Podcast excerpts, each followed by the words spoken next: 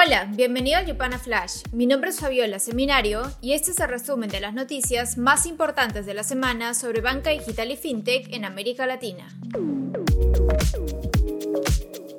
Esta semana, Javi, una PropTech y uno de los más recientes unicornios latinoamericanos, ve una estrategia de crecimiento en los préstamos. La startup colombiana que recién llega a México apunta a acelerar el número de créditos hipotecarios al que tienen acceso sus clientes que quieren comprar inmuebles a través de su plataforma. Para ello, presentaron Javi Credit, un puente entre compradores de viviendas y la banca potenciada con herramientas de automatización.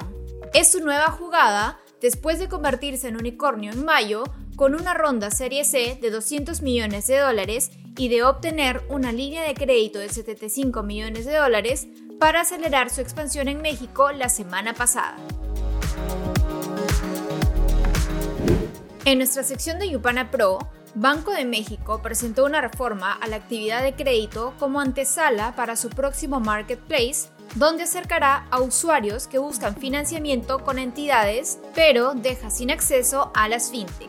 En Brasil, las instituciones de pago podrán ofrecer servicios cambiarios sin necesidad de estar asociadas a un banco.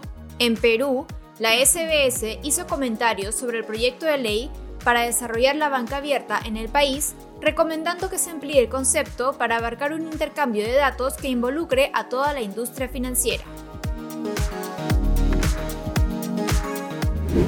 También esta semana, el banco brasileño Itaú frenó su inversión en ANK, su billetera digital en Argentina. La decisión es consecuencia del escenario económico mundial y de las caídas en las valoraciones de las fintech, dijo el banco. Asimismo, comunicaron que en 60 días decidirán los caminos estratégicos que seguirá la billetera. Fuentes dijeron a Infobay que tras dos años de operación estudian el cierre o la venta de la wallet. Por otro lado, David Vélez, el CEO y cofundador de Nubank, adelantó que el neobanco está sondeando el mercado para expandir su plan de adquisiciones, aprovechando la caída generalizada de la valoración de las startups, dijo en una entrevista al Financial Times.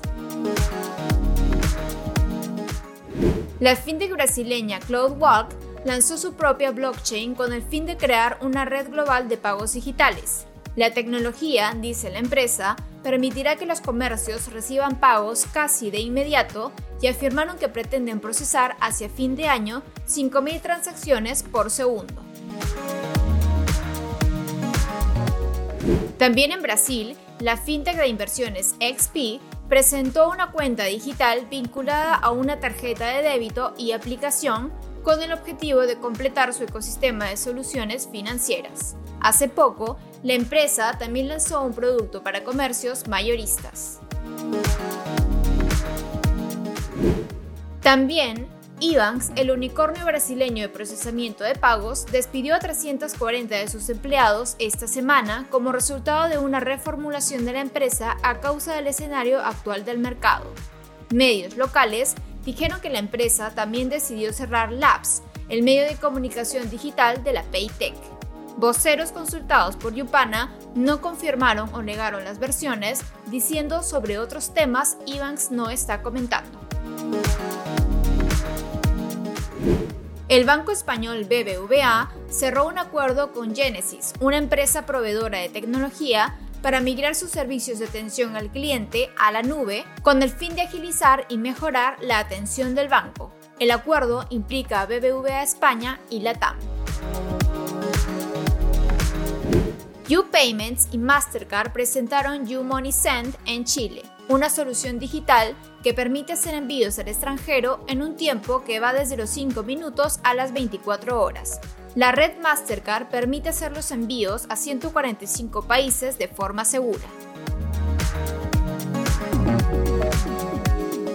En cuanto a adquisiciones, Santander Brasil fortalece su vertical Welltech, Toro Inversiones con la adquisición de Cockpit, una plataforma de inversiones digitales desarrollada por Ale Invest y especializado en RoboAdvisor, es decir, asesorías virtuales automatizadas.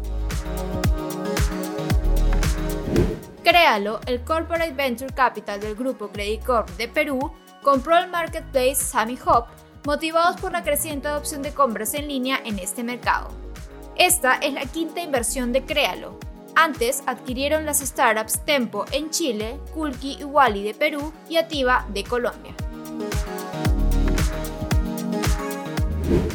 En el ámbito de inversiones en la TAM, Maya Capital, una empresa de inversiones tempranas, recaudó un nuevo fondo dirigido a startups de América Latina por 100 millones de dólares. La empresa, fundada por Mónica Sayoro y Lara Lehman, captó en 2018 fondos por 40 millones de dólares y sus buenos resultados permitieron duplicar su recaudación este año. Angel Ventures, una empresa de inversión de capital de riesgo de México, inició la captación de dinero para su tercer fondo destinado a la TAM y espera recaudar 120 millones de dólares.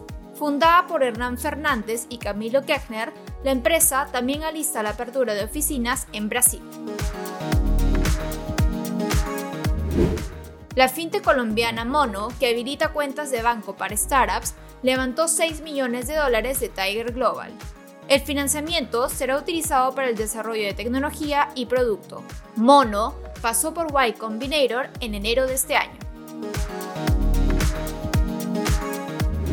Finalmente, Bárbara González, que fue elegida por nosotros como Disruptora 2021, ha sido nombrada directora general de Bitso en México.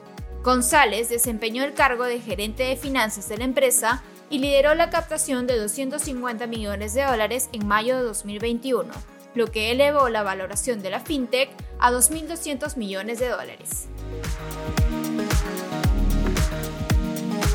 Esto fue el Yupana Flash no olvides compartir esta nota de voz y quedarte atento a nuestras redes, porque el lunes tendremos una entrevista a Emilio González de Nu México sobre su estrategia para afrontar el panorama global y cómo se convirtieron en el mayor emisor de tarjetas de crédito. Nos vemos la próxima semana.